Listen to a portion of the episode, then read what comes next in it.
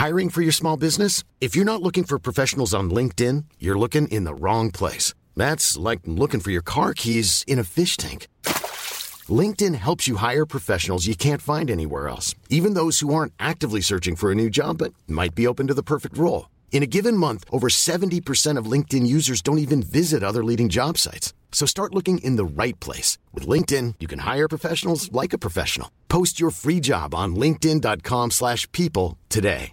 Brought to you by Lexus. Some things do more than their stated functions, because exceptional things inspire you to do exceptional things. To this select list, we add the all-new Lexus GX. With its exceptional capability, you'll see possibilities you never knew existed, sending you far outside your comfort zone. But as much as the GX challenges you, it also spoils you. Its intuitive technology and luxurious features mean that wherever you go, you'll never go without. Live up to it. The all-new Lexus GX.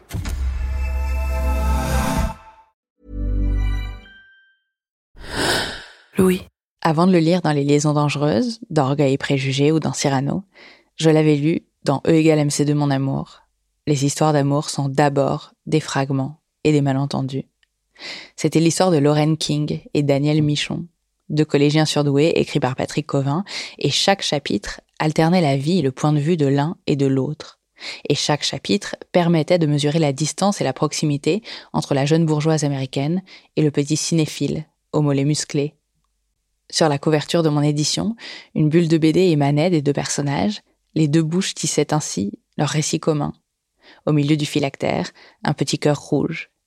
Et je découvrais dans cette comédie romantique pour enfants ce que je comprendrai réellement bien plus tard, la subjectivité d'une histoire d'amour, celle qui implique d'être toujours racontée à plusieurs voix.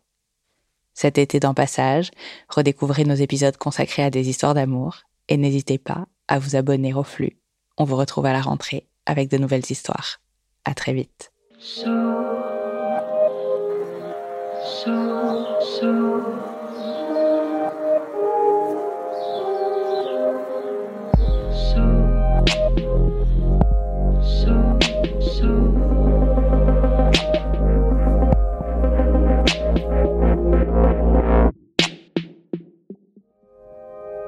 Si vous avez déjà été amoureux, je vous souhaite d'avoir éprouvé l'exaltation du moment où vous pensez, à raison ou à tort, que la personne que vous aimez est celle avec laquelle vous allez passer le reste de votre vie et que cette vie à venir vous paraît follement excitante.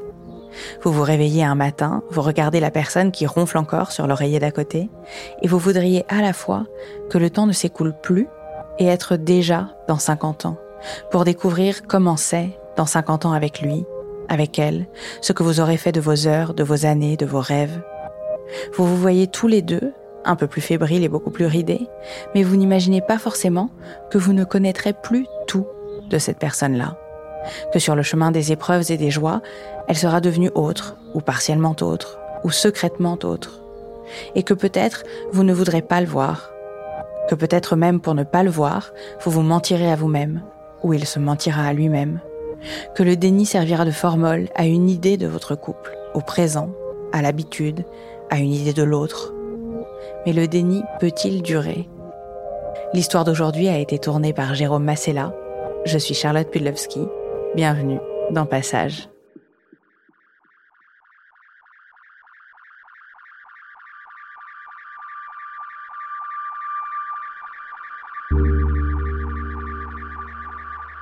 S'il y a quelque chose à cacher, euh, j'aurais pas beaucoup de mal à le cacher, quoi. Je le ferai. On, est souvent dans des mensonges nécessaires, mais ce n'est pas, je suis, je suis pas à l'aise avec le mensonge. J'aime pas spécialement ça, mais ça me rend pas non plus mal à l'aise. C'est plutôt ne pas dire. Le ne pas dire, euh, je, je, savais pas ce que c'était euh, jusqu'à l'âge de 50 ans. Moi, je disais tout. Je me mens à moi-même très souvent, effectivement. Donc ça, le mensonge me pose pas vraiment de problème dans la mesure où je me mens à moi-même. Je mens à Roland. Je veux pas qu'il perde l'image qu'il a de moi.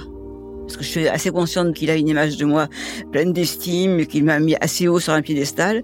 Et je, veux pas qu'il perde cette image-là et je veux aussi le protéger et qu'il ait pas de peine. De toute façon, même quand on dit la vérité, encore faut-il l'entendre. À la fin des années 60, euh, j'ai presque 20 ans et je rencontre Roland dans un bistrot avec des amis. On revient d'un match de basket et on s'arrête à l'endroit où on s'arrête toujours, près de la gare de Poitiers. J'ai du mal à marcher puisque je me suis foulé la cheville. Je bougonne, enfin, je suis pas bien.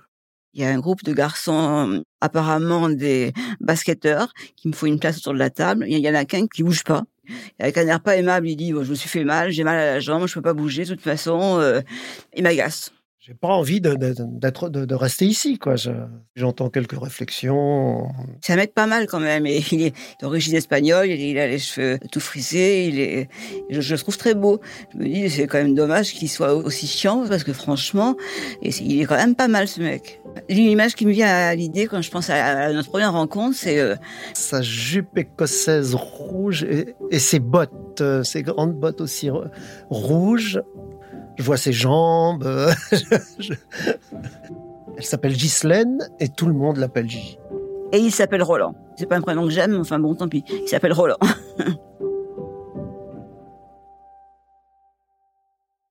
Nous nous marions le 3 juillet 71. J'ai 19 ans et des poussières. Deux ans après notre rencontre. J'ai 23 ans. On est assez bohème, assez libre. Euh, on a une voiture, un grand appartement où il y a des copains midi et soir, euh, même la nuit. Euh, et on voyage beaucoup. On... porte des jupes longues, on a des fleurs un peu partout. J'adore mes jupes longues, j'adore me maquiller avec du col, avec mon parfum patchouli. C'était une époque superbe. Je veux un enfant, même peut-être plusieurs. Je me vois pas m'occupant d'un enfant, je suis pas très maternelle. J'ai pas envie de voir mon corps se déformer. J'ai pas envie qu'un enfant prenne ma place auprès de Roland. Mais Roland a envie d'un enfant et moi j'aime Roland et j'ai envie de lui faire plaisir. Donc on se met d'accord sur avoir un enfant. On a tout fait pour qu'il vienne malgré tout, même si moi j'en avais vraiment pas envie, même si j'avais des petites contractions, mal au ventre et tout. J'ai passé mon temps à nier auprès de Roland que non, non, je n'étais pas enceinte, j'allais avoir mes règles, c'était pas un problème. Jusqu'au jour où on va voir le gynéco et qu'il nous fait entendre le cœur du bébé. C'est un long cheminement pour arriver euh, à la naissance de Manuel, en 1978. Huit mois après, on achète une voiture neuve, une Volkswagen Golf euh, bleu marine. Et en revenant du boulot, j'essaie de régler la radio qui marchait pas. Tout d'un coup, je me suis retrouvée euh, dans un poteau. Et dans ma tête, j'étais là en train de me dire, mais, je rêve. C'est pas possible que ça m'arrive. Je rêve. C'est impossible. Le lendemain, j'arrive pas à mettre un pied par terre. J'arrive pas à manger. Je me sens vraiment euh, tellement mal que Roland appelle le docteur. Il me fait faire plein de prises de sang et à chaque prise de sang, j'angoisse en me disant mais j'ai un cancer, j'ai une leucémie euh, et je pouvais toujours pas quitter le lit ni m'occuper de mon fils. Je voulais d'ailleurs même pas le voir à ce moment-là. J'étais incapable de le voir, de l'embrasser, de m'occuper de lui. Je pouvais que rester au fond de mon lit euh, sans bouger. La dépression dure six mois. Je suis sous traitement euh, assez fort. Un soir, des amis passent à la maison. Bon, je, me traîne comme je peux euh, autour de la table. Je m'assois et euh, Roland me dit bah, "Tu peux bien prendre un petit verre avec nous quand même." Je dis "Oui, j'ai des, des, médicaments, mais oui, bon, oui, je, oui, je vais en prendre un." Et je prends un whisky. Je bois le whisky et je me sentais bien, en pleine forme, comme si je n'étais pas dépressive. Je retrouvais la, la joie de vivre que j'avais perdue. On a recommencé notre vie de bohème. Beaucoup d'amis venaient à la maison. On a continué à faire la fête, à faire des grands repas ensemble. Les enfants jouaient un peu partout. De bien boire, ça me faisait beaucoup, beaucoup de bien parce que je me sentais plus du tout dépressive. J'étais en pleine forme, j'étais bien. Et Roland était heureux aussi. On a souvent des amis à dîner. Un soir, par exemple, je me souviens, il y a plus de vin à la maison. Euh, il avait dû être bu la veille. Et j'ai dit à Roland, bah, attends, c'est pas, pas possible, un dîner sans vin. Et Roland va effectivement acheter une, voire deux, trois bouteilles de vin. On reçoit très souvent. Moi, amateur de vin, euh, j'ouvre des bonnes bouteilles. Bon, si on est quatre, euh, on se fait une bouteille. Et souvent aussi, lorsqu'on est tous les deux, on peut boire un verre de vin euh, à table. Et moi, je suis très heureuse. Et pendant plusieurs années, euh, tout va bien. Manuel grandit, grandit bien. C'est un, très beau petit garçon. Euh, je l'adore. Je voulais pas d'enfant, mais là, je suis tombée dans l'opposé. Je suis folle de mon fils. Un soir, Manuel a trois ans, donc elle rentre. Et oh, je l'embrasse et je, lui dis "Mais t'as bu? Il y a comme un, éclair euh, qui passe, mais bon, ça ne va pas plus loin." Elle couche Manuel, on lui raconte l'histoire. Pour moi, ça ne va pas plus loin. Le j'ai bu euh, s'évapore. Entre nous trois, ça, roule bien. Les copains sont toujours là. C'est bien. C'est une, une très belle vie. En 1987, à Poitiers, il y a le congrès mondial des sourds et aveugles. Et ce congrès mondial, je dois y intervenir en tant que conférencière. Je relis mes notes à la maison, il est, il est, il est 15 heures, puis je me dis, oh, je me servirais bien un verre, donc je vais prendre un verre, mon verre de whisky, je continue à relire mes notes. J'avais bien bossé, j'avais fait du bon boulot, j'estimais avoir fait du bon boulot, donc je me suis pris ce verre un peu comme une récompense. Il m'a fait du bien, j'étais heureuse de le boire pendant qu'elle est dans des hauteurs scientifiques, moi, je suis responsable de l'intendance, c'est-à-dire je gère euh, beaucoup l'organisation des loisirs où l'on va visiter euh, cinq virées dans le coin, La Rochelle, les caves de Vouvray. Il y avait plein de choses et on a préparé ça sur un an, plus d'un an. Je fais ma conférence, je suis très détendue, je suis très naturelle, euh, tout se passe bien. Et on passe une semaine d'enfer. C'est vraiment une super semaine c'est mondial. Donc il y a tous les pays, mais notamment un groupe d'anglais. Alors on sort tous les soirs avec eux. Ils boivent beaucoup de bière. Moi j'aime pas la bière, donc euh, moi je continue toujours au whisky. Ensuite les conférences euh, se poursuivent et on part euh, dans plusieurs pays. On visite beaucoup de choses, on visite plein de musées. Manuel nous suit partout. Il apprend plein de choses parce qu'il discute avec beaucoup beaucoup d'enseignants chercheurs qui sont là, avec qui il va parler très facilement parce qu'il est très sociable. Il vit sa vie de jeune adolescent. Il a des copains. La maison est toujours pleine aussi encore de copains. Il vit une vie euh, sûrement riche pour son âge. En 92, on est mariés depuis 20 ans. Mon, directeur me propose de venir avec lui faire une présentation de mon travail. On va vers Besançon, euh, dans un centre pour enfants euh, sourds. On discute bien le matin, tout se passe bien. Et arrive le repas de midi, on va vers le réfectoire. Je rentre dans le réfectoire et là, je me surprends pour la première fois à vérifier sur les tables s'il y avait du vin ou pas. Il y a une table où il n'y en avait pas, il y a une autre table où il n'y en avait pas, et ouf, je vois au fond une table où il y avait deux bouteilles de vin ouvertes. Alors là, j'étais rassurée, c'était vraiment le mot, parce que je ne me voyais pas passer le, repas sans boire un verre. Là, ça m'a ça a ouvert, euh, oui, une espèce de brèche euh, dans mon esprit. Je me suis commencé à me poser des questions. On travaille tous les deux dans la même euh, école euh, spécialisée, un centre d'éducation spécialisé pour sourds aveugles. Je commence à partir euh, deux jours par semaine, souvent, pour dépister des enfants sourds profonds qui risquent de développer un syndrome. Et un jour, en déplacement, je suis dans un aéroport avec le directeur de l'établissement, qui est un, copain.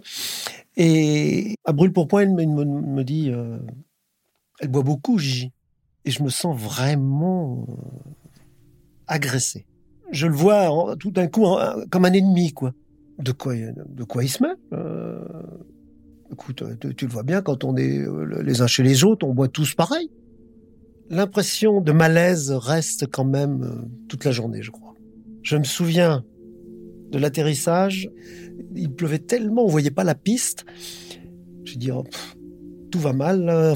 J'ai eu ce sentiment de, allez, on va s'écraser, puis il y aura plus de soucis, quoi. C'est un flash de, d'une seconde, hein, c'est tout. La seconde d'après, l'atterrissage fait et tout, c'est complètement disparu, et puis tout va bien, la, fête continue. À la fin des années 80, j'ai des problèmes de thyroïde parce que donc je me sens pas bien, je me sens toujours fatiguée, euh, j'ai toujours froid. Et, quand je vais consulter mon docteur, il me dit ça c'est un problème de thyroïde, il faut aller voir à l'hôpital le chirurgien pour qu'il vous passe une scintographie. Bon, il y a un changement dans les, dans les habitudes. Parfois à 19h, elle, elle, trouve une excuse pour aller se coucher. Le fait euh, qu'elle se couche très tôt, ça ne me gêne pas trop parce que j'ai tellement d'activités entre la peinture, la sculpture les dégustations de vin, euh, j'en anime, je participe à pas mal avec des professionnels. Euh, je suis dans un, tourbillon d'activités. Et euh, on continue à faire la fête, à boire. par contre, il y a quand même une chose qui m'inquiète, qui commençait aussi à m'inquiéter en même temps, c'est que j'avais pris beaucoup de poids. Et ça, ça m'ennuyait énormément parce que j'étais quand même plutôt mince. Et surtout, tout le monde, bien, entendu, arrêtait pas de me dire, mais qu'est-ce que tu as grossi? Qu'est-ce qui t'arrive? J'avais bien pris euh, pas loin de 10 kilos. Alors, elle prend du poids, mais la thyroïde, son problème de, thyroïde, euh, moi, ça me va comme explication et je la soutiens de bonne foi. J'ai très peur qu'on voit que je bois parce qu'il y a quand même pas mal de choses qui peuvent commencer à l'indiquer, notamment la prise de poids. Moi, je sais pertinemment que c'est lié à l'alcool parce que je connais euh, le nombre de calories qu'il y a dans un verre d'alcool. Ce jour-là, je commençais vraiment à, me poser des questions et à pas être bien par rapport à ça. Alors, euh, je vais, euh, j'ouvre le bar de la maison, je prends, je me sers un verre de whisky que, je bois très vite. Et ben là, aussitôt, mes, mes, mes angoisses par rapport à ça s'envolent. Et puis je me dis, bon, ben non, c'est pas grave, ça, c'est rien du tout, quoi. C'est, ça passe. À la maison, malgré la thyroïde, on, fait toujours des bons repas, on fait accompagner de beaux vins, puisque moi j'ai souvent des vins aussi à, tester. Euh. après tout, quand on est entre amis, elle sait être drôle, elle est, elle est encore plus amoureuse. Euh, ça me va vraiment très bien. Quand je suis à table avec mon mari ou avec d'autres personnes, je contrôle énormément ce que je bois pour ne surtout pas boire plus que les autres mais je me rattrape euh, en allant me servir toute seule à boire euh, à la cuisine euh, ou dans le bar ou, voir finir les verres des invités. Je finis le verre, bon, je me dis c'est pas très hygiénique, mais tant pis, je finis ce verre. Mais j'ai la chance que j'ai, c'est que je tiens très très bien l'alcool. J'ai une grande tolérance à l'alcool. On a beaucoup de monde à la maison, dont des, Grecs professionnels de, comme nous auprès de sourds aveugles. Gigi a préparé un, superbe bœuf bourguignon. Elle amène le plat et elle lâche le plat par terre. Tout le monde rit, euh, puis tout le monde se précipite. Euh, on a, tout le monde en a ri, puis on a, on a fait du jambon fondu. Quand on croise passagèrement, les copains, quand ils viennent à la maison, ils se doutent de rien, ça j'en suis sûre. Mais mes collègues de travail, je ressens toujours euh, l'impression d'être surveillée, l'impression qu'elles savent. Progressivement, je deviens quand même de plus en plus angoissée, au point que le matin, en me levant, je me dis, moi, je, il faudrait bien que je boive, je un verre, parce que je suis vraiment pas bien quand même. Puis je me dis, bah non, c'est pas possible, je vais pas boire dès le matin, c'est pas possible. Et là, je, bon, je, je tire sur la corde le plus que je peux, et un beau matin, bah si, je, je, je prends un verre et, et je le bois. Et comme je vois que les bouteilles du bar diminuent et que mon mari va forcément s'en rendre compte, là, je commence à acheter euh, du whisky seul et à le cacher. Et là, c'est le moment où je cherche des planques un peu partout euh, pour mettre des bouteilles de whisky. Je prends des petites bouteilles de whisky de mauvaise qualité parce que j'ai quand même mauvaise conscience à dépenser trop. Donc, euh, j'achète des bouteilles de, du mauvais whisky. Je cache dans la salle de bain, derrière du linge sale. Je cache euh, dans mon placard de cuisine, parce que je sais que Roland, il met pas souvent les pieds, au fond d'une cocotte, avec le couvercle par-dessus. Derrière des pots de fleurs que je suis la seule à arroser. Euh, dans le placard à chaussures, au fond. Enfin, les, les cachettes, j'en trouve, euh, j'en trouve de, de plus en plus.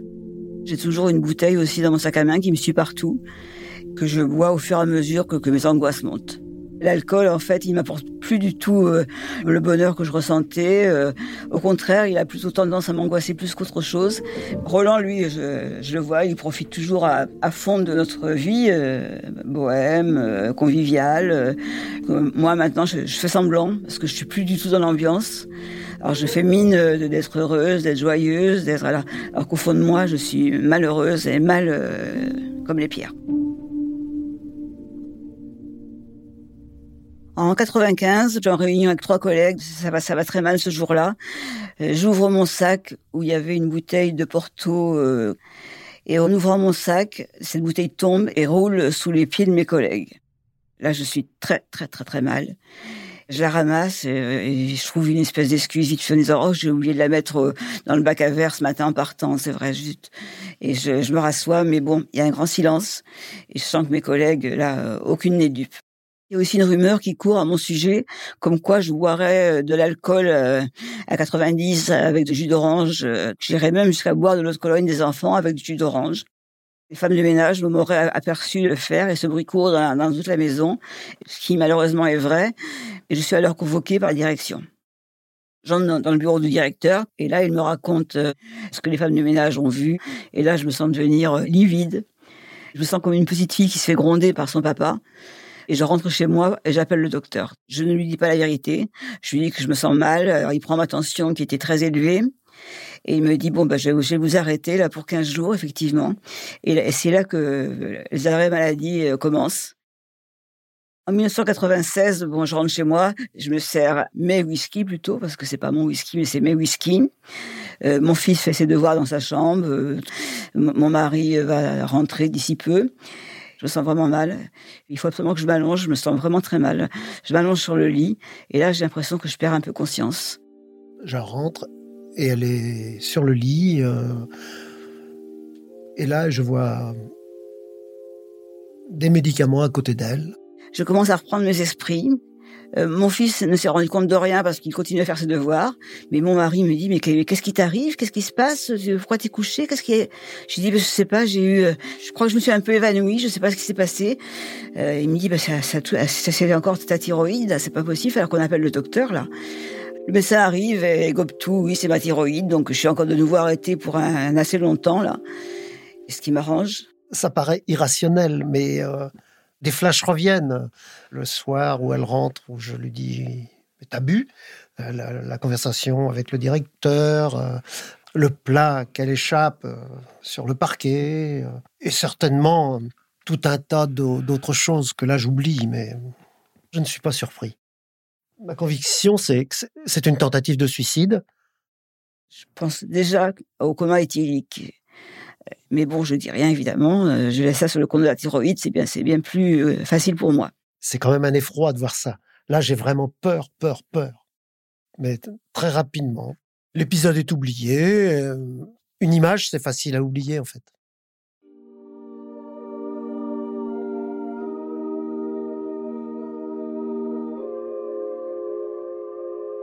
Toute la journée, il y a une phrase qui tourne dans ma tête, mais comment je vais m'en sortir? Comment je vais faire? Là, j'ai vraiment conscience d'être alcoolique, parce que la thyroïde a beau jeu, mais je, sais au fond de moi que je suis alcoolique et dépendante. Je suis complètement euh, au, fond du trou, je sais plus, je sais plus quoi faire, je sais plus.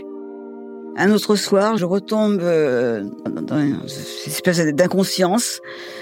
Et euh, mon mari a décidé de, rappeler le, médecin de toute urgence. Et effectivement, lui aussi comprend qu'il y a une urgence parce que j'arrivais pas à, revenir à moi et je me retrouve donc au CHU euh, très vite.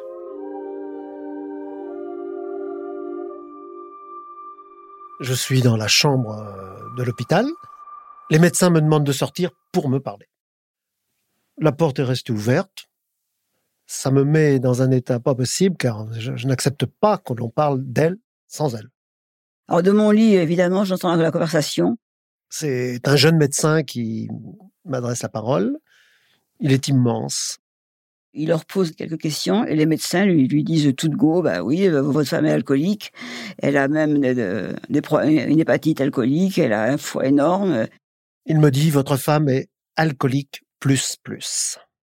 Et là, je me dis, enfin, ça y est, il le sait, je vais pouvoir euh, en parler avec lui. Je réponds, mais non.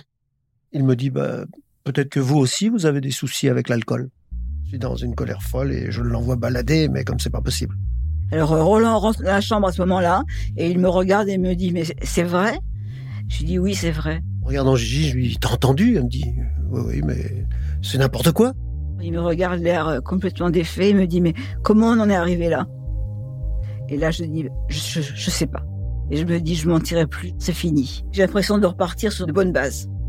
Une fois sorti de l'hôpital, euh, pour moi, c'est pas si grave. Elle a abusé une fois ou deux. Bon, euh, j'ai eu peur, j'ai vraiment eu peur qu'elle meure, ça c'est sûr. Mais ça va s'arranger. Donc là, je suis euh, officiellement alcoolique. C'est super, un peu partout. Donc je me sens libérée, je peux me conduire en alcoolique. Au retour à la maison, je ne suis plus tout à fait le même. Je commence à avoir euh, des doutes sur son d'alcoolisme. Mes collègues me surveillent plus, mais Roland, lui, commence à me surveiller. Euh, je fais un pas, il est là, il, va, il mesure euh, le niveau d'alcool dans les bouteilles, euh, on s'engueule. Mais je préfère ça au mensonge. Est-ce qu'elle cache de l'alcool à la maison? J'avais peur de trouver quelque chose. Je cherche et puis je n'en trouve pas. Donc ça me rassure. Pour les fêtes de fin d'année 97-98, nous partons 15 jours dans le Haut-Var. Donc on part, mais je sais très bien que j'ai une bouteille de whisky dans mon sac, une autre de cachet dans, ma valise, et donc je suis sous alcool constamment. C'est vraiment un, village de cartes postales. La place avec les platanes, euh, les façades des maisons, des mauves, des ocres, des jaunes. J'en rêvais comme, comme les peintres euh, le représentent. Mais sur la place du village où est hôtel, moi, ce que j'ai vu en premier, c'est le bar qui était juste à côté. Moi, je prends un apéro. Euh, bon, lui, il n'en prend pas. Je suis un petit peu gênée, mais bon, je suis alcoolique. Je bois. Plus je bois, moins il boit. Lui, il en est à l'eau et moi, je, continue au whisky. Quand je vais acheter le journal, par exemple, je passe euh, au bistrot, qui commence à me connaître aussi, boire mon verre. Puis je reviens dans la chambre, euh, apporter le journal à mon mari, comme si de rien n'était. Le soir du 31, on commence à boire du champagne. Il, y a beaucoup, il y a beaucoup de monde autour de nous dans ce restaurant. J'avais inconsciemment une petite angoisse vis-à-vis -vis de ce repas, parce que dans l'après-midi, elle n'était pas venue marcher avec moi. Elle était allée au bistrot à côté, je crois. Dès le début du repas, je me sens pas bien. J'en suis au point où je peux même plus manger, je peux même, même plus boire. Après le champagne et l'entrée, je la regarde avec les lumières d'ambiance. Ce n'est plus le, ma Gigi que je vois. Là, c'est réellement la, la première fois où, où en face de moi, j'ai une personne alcoolique. C'est elle, mais ce n'est plus elle. Objectivement, rien rien n'a changé. Et, pourquoi est-ce que c'est dans ce lieu idyllique qu'il faut qu'elle devienne euh, ce, cette espèce de, de personne inconnue pour moi? Je sais plus qu'une chose, c'est aller dormir. Et au milieu du repas, elle part. Et je me suis endormi aussitôt. Et je me retrouve seul les gens avec qui l'on mangeait dans la semaine, puisqu'on était en demi-pension, voient bien le, malaise et m'invitent euh, avec eux, j'y vais, mais je, à un moment donné, au moment du dessert, je me dis, mais pourquoi est-ce que tout le monde voulait absolument que, que je vois qu'elle était comme ça? C'est une question que je me pose.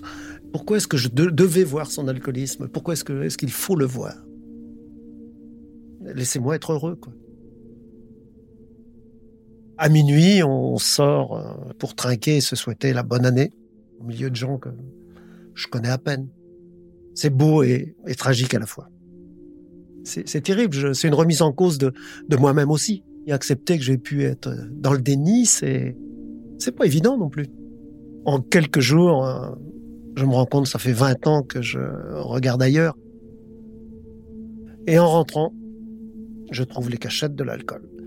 Alors, entre deux grandes casseroles, des bouteilles plates de, whisky euh, de, bas étage, dans ces tiroirs de, de linge, de sous-vêtements. En fait, je me rends compte que je cherchais pour ne pas trouver avant.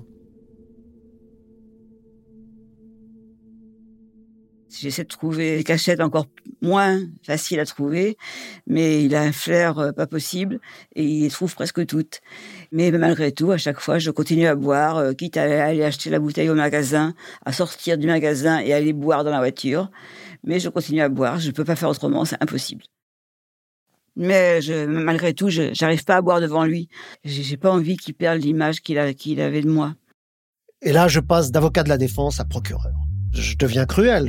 dès que je trouve une bouteille, je la place sur la table du salon et j'attends son retour. Je lui dis, mais regarde-toi dans la glace. Des choses odieuses. J'ai toujours l'impression qu'elle va boire ou qu'elle est en train de boire et, c'est la guerre. Quand euh, je me dis qu'elle est ivre ou quand je la vois ivre, évidemment, je ne sais pas si dans ces moments-là, on est encore un couple. Si ça se trouve, il, va, il va me laisser, il va partir. Bien que j'arrive pas trop à y croire parce que je connais mon mari, je connais l'amour qui est entre nous, mais malgré tout, je me dis qu'après tout, avec la vie que je lui fais mener, euh, il peut tout de même partir. J'ai quelques éclairs où je me dis mais bon, ça peut, ça peut pas durer, je vais partir. Et puis, quelques heures après, elle revient Gigi, elle redevient Gigi. J'ai un copain cardiologue euh, qui je fais du vélo qui me dit euh, propose-lui un bilan sanguin et puis euh, vous verrez le résultat parce qu'il se rend compte que je suis inquiet pour elle. Il me harcèle pour faire une prise de sang. Alors, bah, au bout d'un moment, je dis oui et je programme le jour pour la faire et l'heure pour ne pas avoir trop d'alcool dans le sang à ce moment-là, c'est-à-dire le matin. Et j'évite de boire en me levant, ce qui me serait difficile. On a tellement été dans le déni que au moins le résultat de la prise de sang, ce ne sera pas un mensonge. Je suis assez confiante dans la prise de sang. J'ai l'impression qu'elle sera pas si mauvaise que ça et que Roland sera rassuré. En plus, je suis passé du whisky au Porto, ce qui, à mon avis, est beaucoup moins fort. Moi, je suis persuadé qu'elle sera mauvaise. Quelques jours plus tard, les résultats arrivent par la poste. J'aurais voulu les recevoir toute seule, mais Roland était là. J'avais un taux de transaminase à plus de 2500, ce qui est absolument faramineux. Il y avait des chiffres en rouge et soulignés un peu partout. Euh, bon, le médecin arrive, il lit la prise de sang. Je suis très proche de la cirrhose et me dit c'est pas possible de continuer comme ça, sinon euh, à Noël vous serez plus là. Il est très clair. Dans six mois, si vous n'arrêtez pas, vous êtes morte. Clairement, par rapport à ma première rencontre à l'hôpital avec un médecin, je change de camp. Mais en même temps, je la soutiens puisque j'ai absolument voulu euh, cette prise de sang. Je sais très bien que le docteur a raison, mais alors je me dis, mais alors là, se pose pour moi la question est-ce que je laisse courir et je serai morte, ou est-ce que je me soigne, mais comment? L'instinct de survie prend quand même le, dessus, et j'appelle euh, le seul alcoologue de Poitiers, qui a une place en urgence pour me prendre l'après-midi. L'alcoologue euh, me conseille une cure et je prends aussitôt le, papier qu'il me tend et arrivé chez moi, j'appelle. Et au téléphone, euh, j'ai une secrétaire euh, très gentille. Elle me dit mais l'alcoolisme c'est une maladie, madame.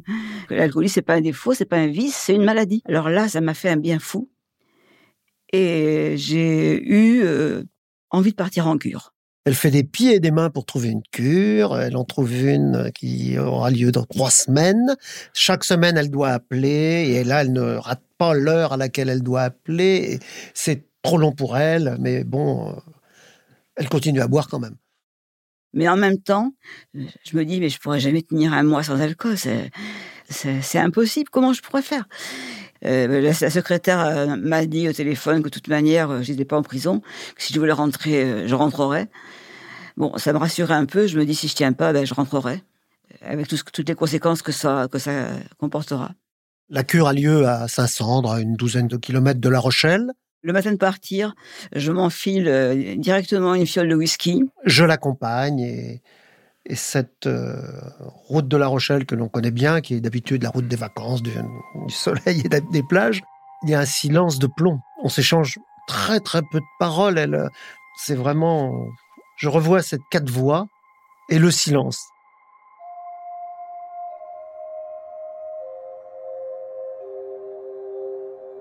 Quand on arrive à l'entrée, à l'accueil, on nous demande de ressortir et d'aller au bistrot du village pour concrétiser le dernier verre. C'est le verre dont vous souviendrez toute votre vie. Ce sera le dernier. J'y bois un kir royal.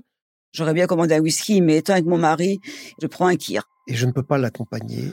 C'est mais vraiment, je suis bloqué. Je bois un thé car j'adore le thé. Le kir ne me fait aucun effet, mais bon, j'ai pris mon dernier verre. Et après, voilà, on arrête. Je la laisse, je reprends la route et je me dis, euh, il y a peu de chances que ça réussisse. Je n'y crois pas vraiment. Je me retrouve seul, je ne le vis pas très très bien. L'alcool me manque euh, terriblement. Je passe euh, mes soirées à essayer toutes les portes, voir s'il n'y en a pas une ouverte pour me rendre au bistrot du village. Et en fait, toutes les portes sont toujours fermées. Et je pense après que le bistrot serait sûrement fermé lui aussi. Je me demande ce qui se passe là-bas. Et puis toujours euh, ces, questions quant à, à l'après je me demande ce que je peux faire, euh, et tout d'un coup j'ai une idée, j'appelle les copains, je leur dis, on refait la chambre. Cette chambre où, où j'ai été si mal, où je l'ai vue, elle, dans le coma deux fois, euh, le soir après, en train de, dormir, ronfler même. Cette cure, en fait, est basée beaucoup sur la psychothérapie de groupe. On cherche en nous euh, qu'est-ce qui a pu nous faire mal, qu'est-ce qui a pu nous pousser à boire. Dès le premier soir du retour, je ne bois plus une goutte d'alcool. Je décide moi aussi de ne pas en boire. Au bout de dix jours, je suis sevré physiquement, j'ai plus d'alcool dans le sang, et Roland vient me voir. Je la trouve déjà changée. Elle est moins bouffie, les rougeurs ont quelque peu disparu. Moi, je, je repars un peu plus confiant. Il y a de l'espoir. Mais le lendemain, au téléphone, elle me demande de ne pas revenir. Parce que c'est mon combat, c'est à moi seul. On nous l'a assez répété euh, en psychothérapie. Alors là, c'est au bout de 30 ans de mariage, j'ai l'impression de me faire jeter. Même si on est marié depuis 30 ans et qu'on en a 50, cette cure, c'est à moi. Elle est à moi seule. Mais elle m'appelle tous les soirs. Elle me dit que ça évolue bien, mais sans, sans, sans plus. Une fois de plus, je suis obligé de la croire. Et au bout de 15 jours, bon, je me couche toujours aussi mal, mais le matin, je sens en me réveillant que je suis différente. Je me lève euh, très vite, je fonce à la fenêtre, j'ouvre le rideau, euh, quitte à réveiller mes compagnes de chambre. Je vois le jour qui se lève, toutes les arbres, les fleurs, les maisons. Je vois les choses claires, propres, nettes. C'est de toute beauté. Ça fait longtemps que je n'avais pas vu déjà le lever du soleil. Je revis un bonheur d'enfant.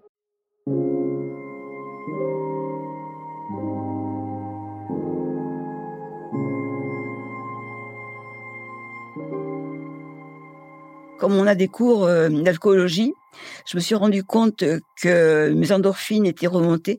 Quand on boit, l'alcool fabrique dans notre cerveau de la THP, tétrahydrapavéroline, qui est une molécule proche de l'héroïne, qui chasse tous nos endorphines. On n'a plus d'endorphines.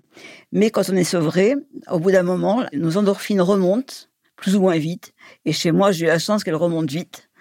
Et ce qui fait que là, je, je, revis un bonheur euh, d'enfant, vraiment d'enfant. Je, n'ai plus que des endorphines. Ce n'est même plus un peut-être, ce n'est même plus une hésitation. Je peux dire sans hésiter une minute que oui, je, ne boirai plus. Et c'est vraiment la forme olympique. J'ai envie de faire plein de choses, j'ai envie de vivre, j'ai envie de, courir, de rire, de vivre. Lorsque je vais la chercher, nous emmenons deux curistes à la gare de La Rochelle j'ai l'impression de conduire une bande de galurons qui terminent une colonie de vacances. Je me sens totalement étranger. Je suis vraiment, euh, vraiment mis de côté. Je suis vraiment en pleine de joie de vivre, alors que lui est toujours euh, assez, assez mélancolique. Il me, répond à peine. Euh, je sens qu'il n'y croit pas. On les dépose et nous prenons le chemin du retour. Encore cette quatre voies. Je n'ose pas poser de questions. Au bout d'un moment, comme il ne me répond pas, il y a un grand blanc dans la voiture. Et pourtant, j'insiste, je lui dis, mais euh, tu sais, je, suis hors alcool, qui veut dire que l'alcool n'existe plus. Promesse d'ivrogne, hein. c'est un petit peu ce que je me dis quand même, même si je veux y croire absolument, euh, c'est pas terrible pour moi. Après, moi, la vie normale reprend immédiatement. Euh, je pense pas que Roland ait retrouvé la confiance tout de suite, mais je pense pas qu'il m'ait surveillé. Je reprends les surveillances de plus belle, je les pille, je, vraiment, c'est la, la police. Euh.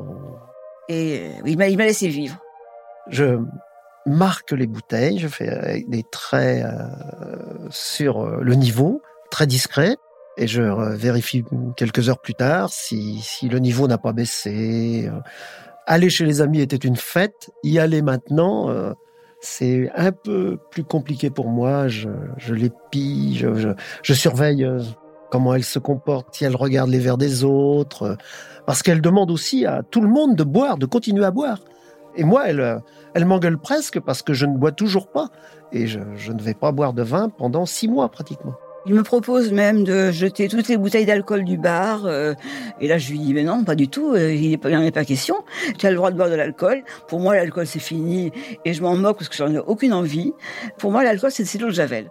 Et progressivement, je reprends un verre de vin de temps en temps. Et elle me, dit, mais, mais laisse la bouteille sur la table, ça ne me fait rien.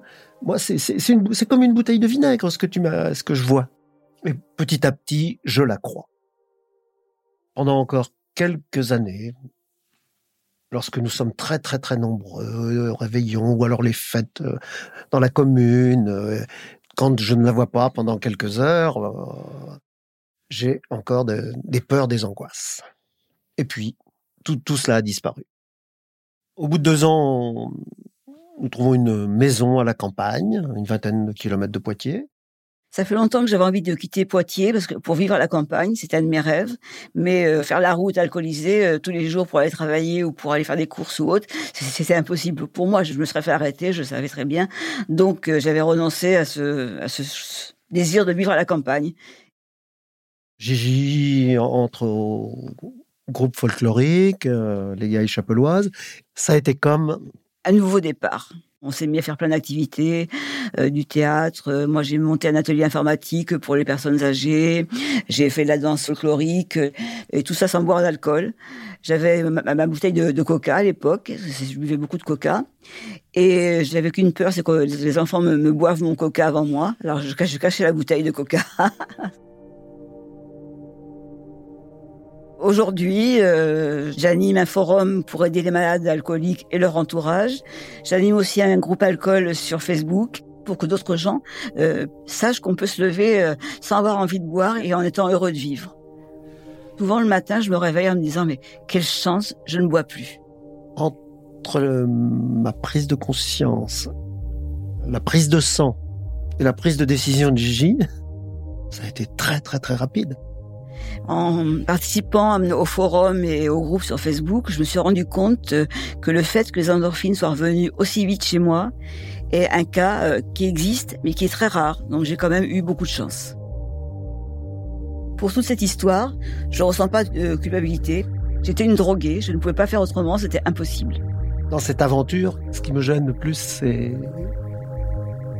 ce déni, mon déni vis-à-vis de, de ce qui se passait. Quoi. C'est bon, l'alcool, c'est l'alcool, mais l'alcool appartient à Gigi, mais le déni m'appartient. J'ai compris bien plus tard qu'on ne peut pas. C'est pas l'autre qui peut arrêter l'alcool.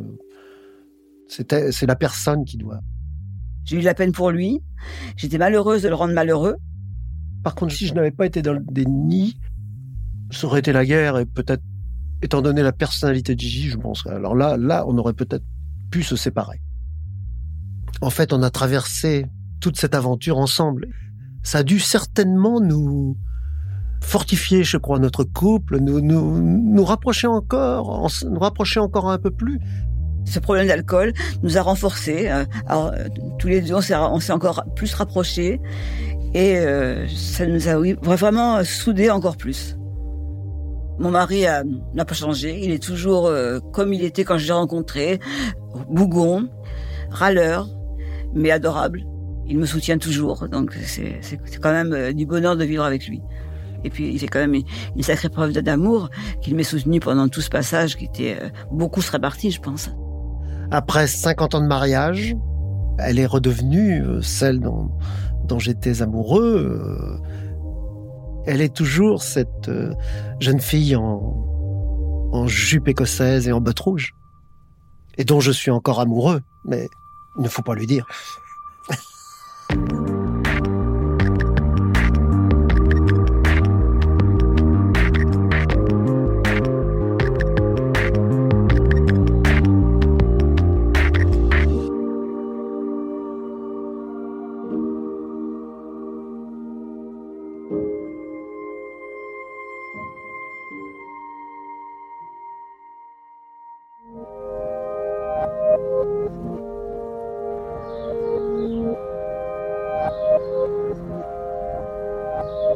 Cet épisode de passage a été tourné et monté par Jérôme Massella.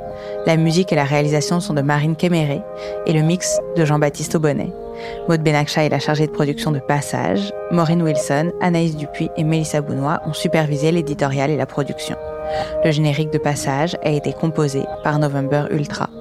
Je suis Charlotte Pudlewski et Passage est une production Louis Média. Vous pouvez vous abonner sur toutes les plateformes de podcast, nous envoyer vos histoires à hello louismedia.com et si vous souhaitez soutenir Louis, n'hésitez pas à vous abonner au club. Vous y trouverez des bonus, une newsletter, des rencontres avec l'équipe et bien plus. louismedia.com slash club. À très vite.